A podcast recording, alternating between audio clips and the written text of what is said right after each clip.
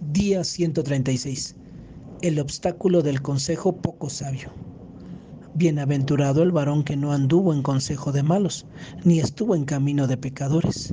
Salmo 1.1. ¿Somos conscientes de las maneras sutiles o explícitas en que nuestros amigos y seres amados en ocasiones pretenden dirigirnos?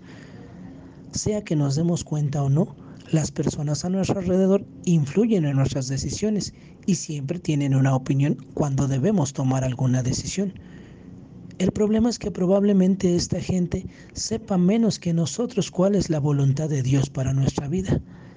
Se hacen una idea de lo que ven de nosotros a través de sus personalidades, necesidades, parámetros y perspectivas.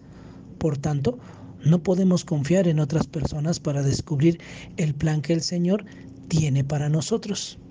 Aún así, la pregunta sería, ¿podemos recurrir a amigos piadosos en busca del consejo sabio acerca de lo que la Biblia dice en cuanto a la situación que experimentamos?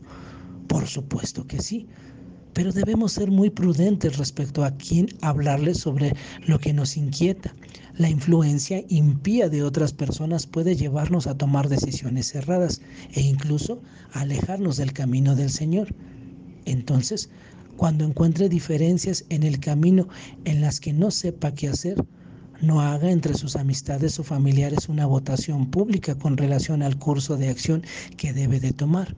Por el contrario, escuche a Dios. Podemos decir juntos esta mañana, Jesús, revélame lo que te agrada y protégeme del consejo poco sabio. Impide seguir el camino de pecadores y guíame en tu senda. Que tengas un excelente día y que Dios te bendiga.